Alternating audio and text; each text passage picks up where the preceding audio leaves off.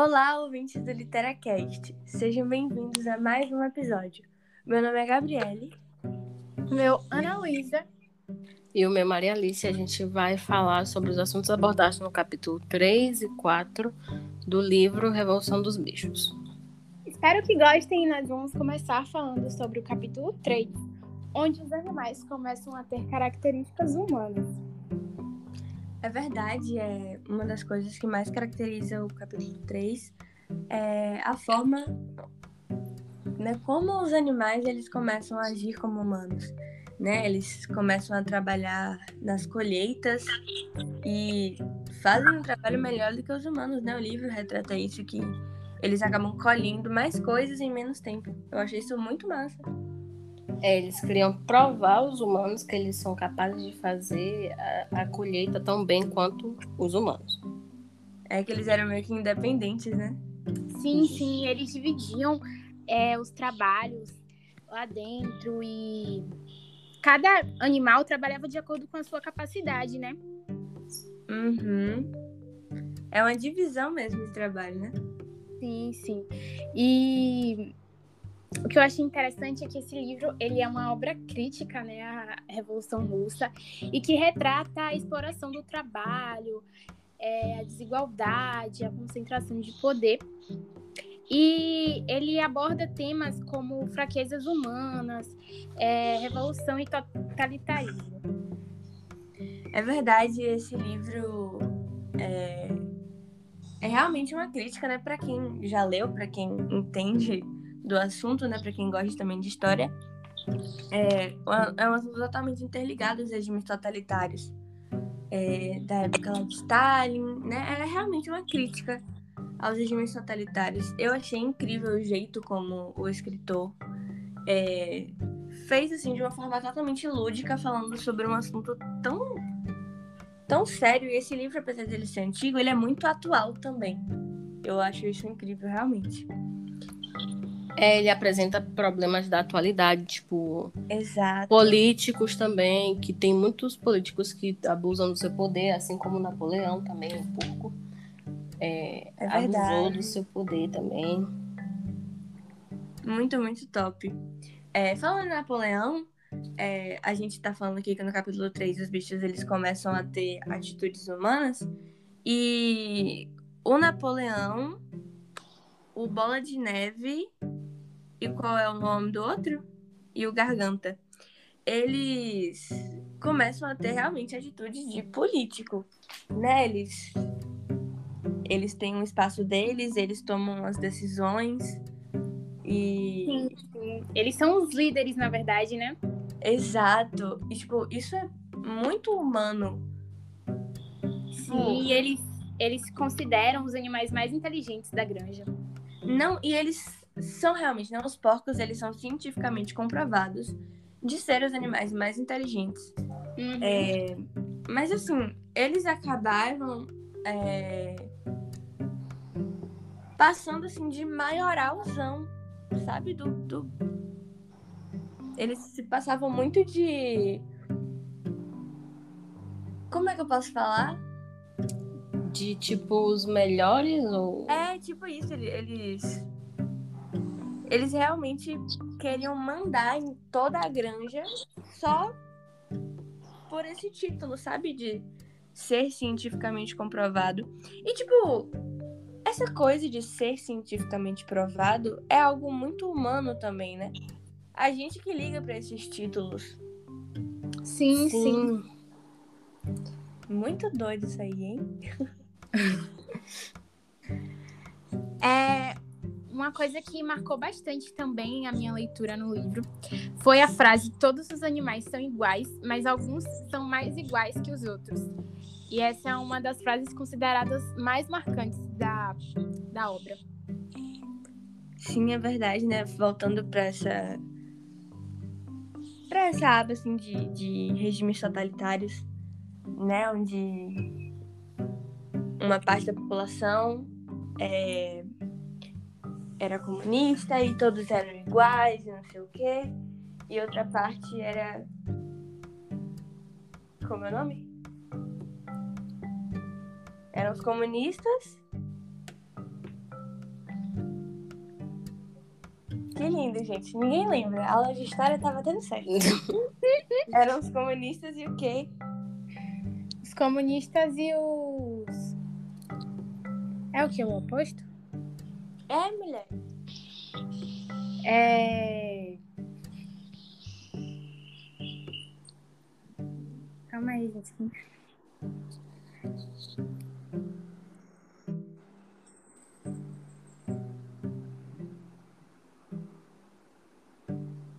Socialistas. Não, socialistas não. Capitalistas. Isso. Ai, Jesus. É porque realmente há uma diferença entre socialistas e comunistas.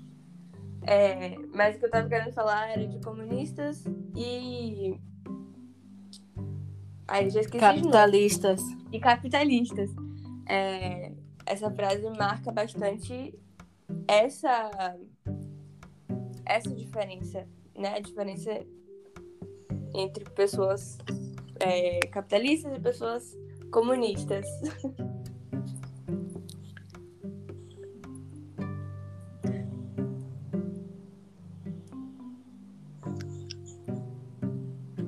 E ainda no capítulo 3, falando de Napoleão e Bola de Neve, eles eram os mais ativos, vamos dizer assim, e aí eles sempre debatiam, mas nem sempre eles também concordavam com as mesmas ideias. E, e isso também foi. Afetou bastante, tipo, mais lá pra frente vai afetar bastante. É algo que o livro fala bastante, é isso, né? Essa diferença é, de opiniões, né? As, as opiniões opostas. E não é só com Napoleão e Bola de Neve. No livro também fala sobre dois donos de fazenda que eles eram exatamente assim. Eles sempre davam suas opiniões e não sei o quê, mas eles nunca conseguiam chegar a uma opinião, sabe? Nunca, nunca batia as ideias. É também outra comparação, né? Dos bichos dos com bichos com os humanos. Vamos ver no capítulo 3.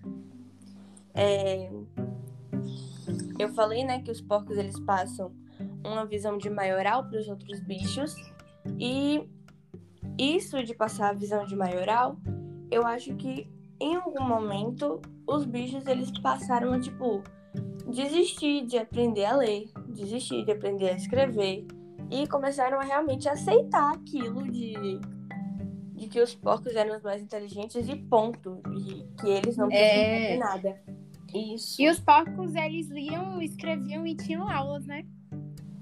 É, eles eram super inteligentes, né? Tipo, na natu a natureza deles já é inteligente, mas, tipo, eles conseguiram aprender várias coisas, aprenderam a ler, aprenderam a escrever. E essa frase, né, que eles eram os mais inteligentes, cientificamente falando, marcou muito na, na cabeça dos animais e acabou que acho que deu um, um, um, chá de desânimo neles que eles pararam de, de querer aprender e, e Isso. assim, só eles eram os certos. Eles se contentaram com essa ideia. Exato. E nisso, né, me veio uma frase do Goebbels, que é era, né, um político alemão, que a frase é a seguinte: uma mentira dita mil vezes torna-se verdade. E é isso, né? A, a ligação que eu quero fazer dessa frase é em questão a isso, né? Não é que é uma mentira, mas é que foi algo dito muitas vezes e isso acabou afetando o psicológico né, dos animais, porque eles acabaram desistindo de fazer algo que eles queriam muito. Sim, sim. Bom, é, sobre o capítulo 4, é algo muito. a parte assim divertida né, do filme, que é na guerra. Uma guerra entre humanos e animais. Não é tão divertida, né? Porque é engraçada, né? Vocês pararam pra, pra imaginar a cena? Já pensou um pouco lutando com o humano? Ah, pois. Não é, não é um negócio meio difícil de visualizar? Então, é, a notícia dessa revolução, né, ela se espalha. E os humanos eles passam a ficar atentos e outros animais eles também começam a querer participar, né? Dessa eles eles começam a querer essa liberdade. Muito massa isso. E aí acontece, né? A, a guerra e os, os animais vencem, né? Porque eles são barril dobrado. e aí, depois de. Depois da guerra acontecer, acontece um, um incidente, né? O cavalo acaba derrubando um humano e eles acham que o humano morreu. E aí, acho que é o Napoleão. Ele fala: humano bom é humano morto. Eu queria muito ouvir a opinião de vocês sobre essa frase. Na visão dos bichos, tipo, naquela situação que os bichos estavam, eles realmente pensavam aquilo, né? Porque os bichos maltratavam. Maltratavam eles. Os humanos, né, maltratavam. É, Isso. Fala que. É... E aí, como os bichos também queriam se, se, se amostrar superior, ou no mesmo patamar do que os humanos, na visão deles, sim, o humano bom é o humano morto. Sim, é verdade, sim, eu tenho a mesma visão de Maria, porque os animais eles eram maltratados, então para eles o, os humanos eram pessoas ruins, né? Uhum.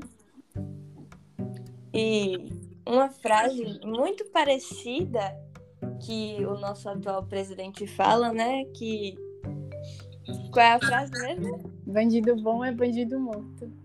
Exatamente. Era só uma polêmica que eu queria lançar aqui no meu podcast. só pra lembrar mesmo.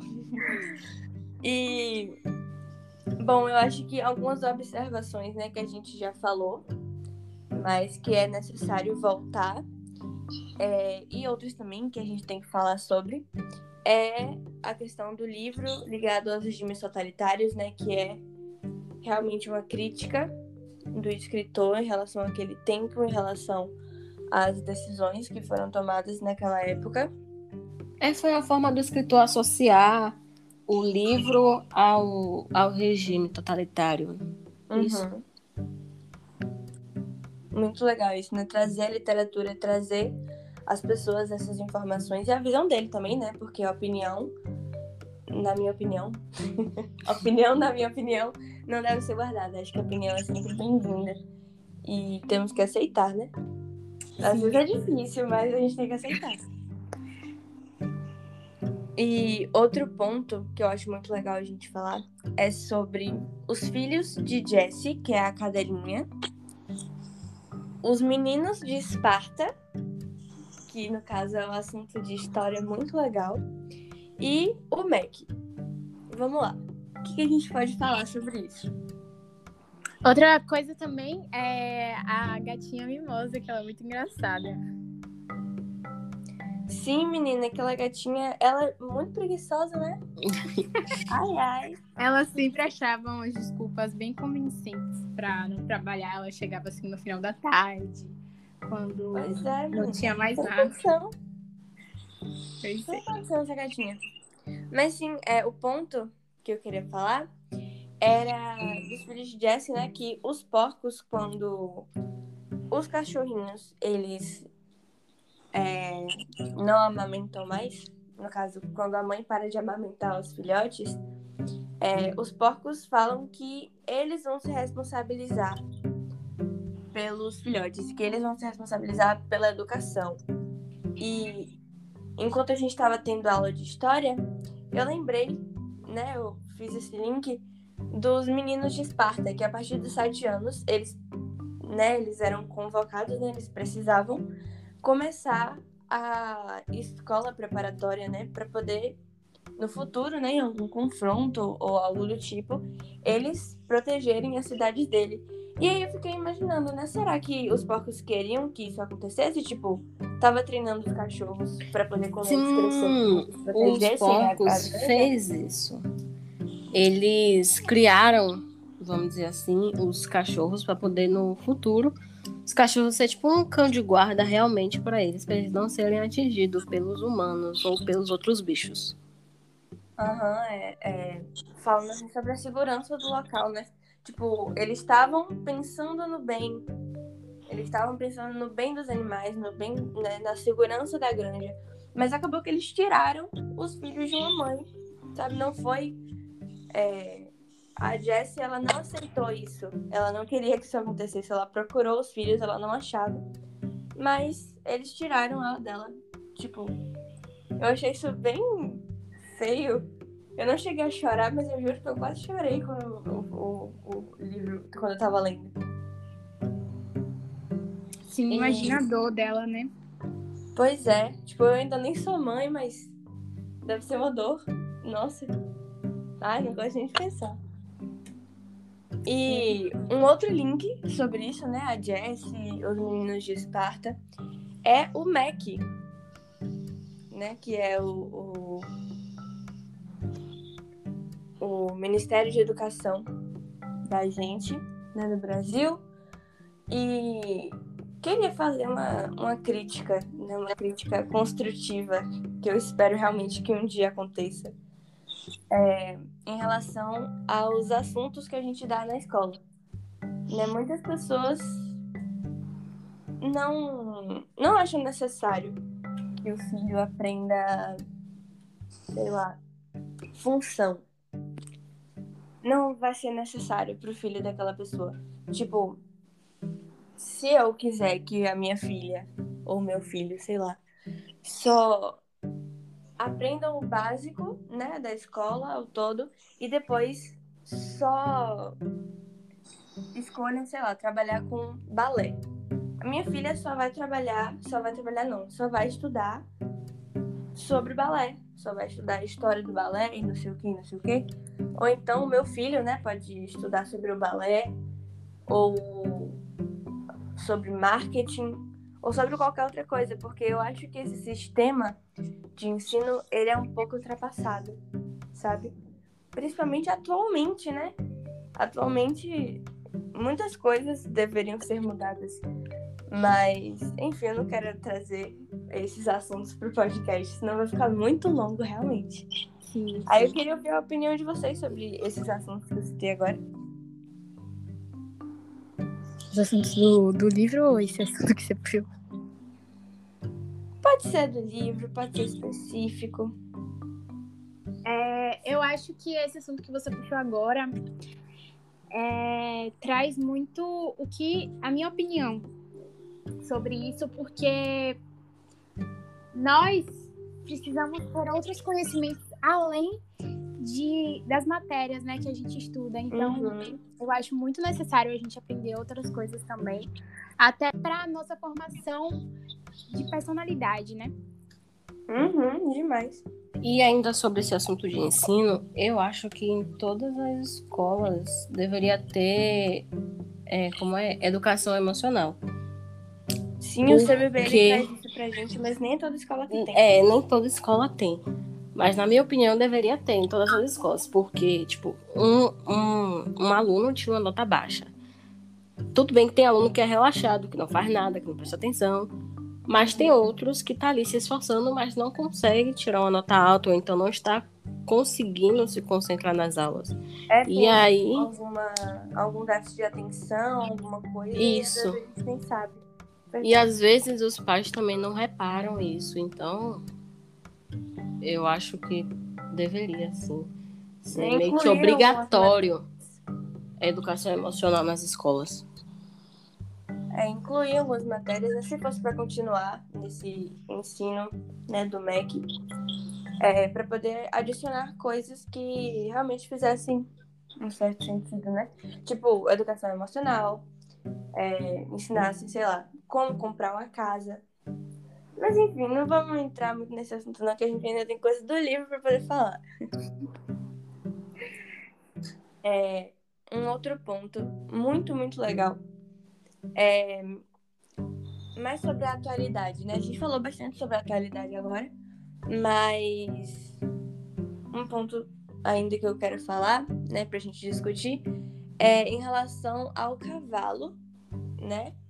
E as pessoas sem posicionamento atualmente.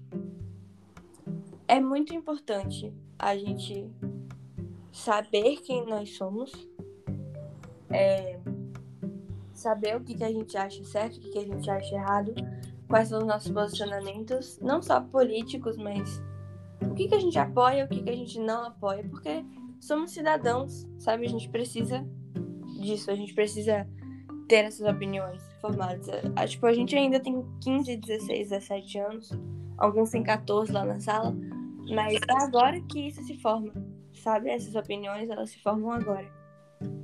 E eu acho muito importante. E o cavalo do.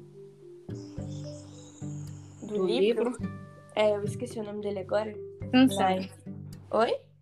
Sansão? Eu acho que é. Eu acho que é o, é o Sansão, é o Sansão. É, ele.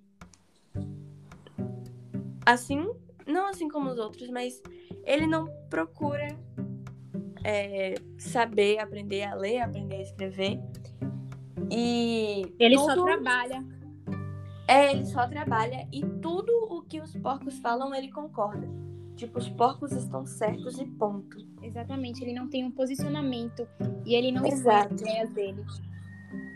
Exato. Na verdade, em geral, nenhum dos bichos consegue resolver um problema. Né? Nenhum dos bichos consegue ter uma resolução, pensar em uma resolução. Sim, sim. Eles apenas aceitam a, a opinião. E eles sempre procuram os porcos para liderar, né? É, para qualquer coisa eles estão procurando os porcos, e os, os porcos que sabem de tudo, os porcos são os porcos, porque não sei o quê. E, e eu vejo muito isso hoje em dia, sabe? Tipo, as pessoas deixam totalmente as decisões é, nas mãos do, dos políticos, né? Porque a gente, né, no, no mundo de hoje em dia, não no mundo, mas pelo menos no Brasil, a gente funciona né, com um sistema de democracia. Então a gente decide uma pessoa que vai de acordo com o que a gente acredita para poder liderar o país. Só que isso, né, de escolher uma pessoa que vá de acordo com o que a gente acredita, muitas vezes não acontece. A gente acaba. A gente meio que se engana, né? Exato, engana. Aí, né, a questão da mentira, né? Porque eles mentem, ah, vou fazer isso, isso e aquilo, aí acaba não fazendo nada, então o oposto. É, e a questão do posicionamento, que muitas pessoas são influenciadas por outras na internet. Né? Isso é preocupante. Eu, como, entre aspas, o futuro do Brasil, eu realmente não quero ser o futuro do Brasil. Eu tô estudando para poder me picar daqui. não sei vocês, mas eu tô assim. É, se eu puder também, é, realmente tá complicado. E é isso o que eu queria trazer. Sabe? Sim, Essa gente. questão do posicionamento. É. Bom, eu acho que fica por aqui o nosso podcast de hoje. Se vocês ainda quiserem falar sobre alguma coisa, meninas. Hum, eu acho que a gente eu acho que eu não vou falar mais nada, não, porque a gente já falou sobre tudo que, né, a gente pensou em abordar, ou. Enfim. É, os tópicos mais importantes a gente já falou aqui, né? Sim, gente, espero que vocês gostem, que vocês tenham entendido os nossos posicionamentos, né? E, e foi é isso, gente. Até a próxima. E tchauzinho. Tchauzinho, gente. Tchau.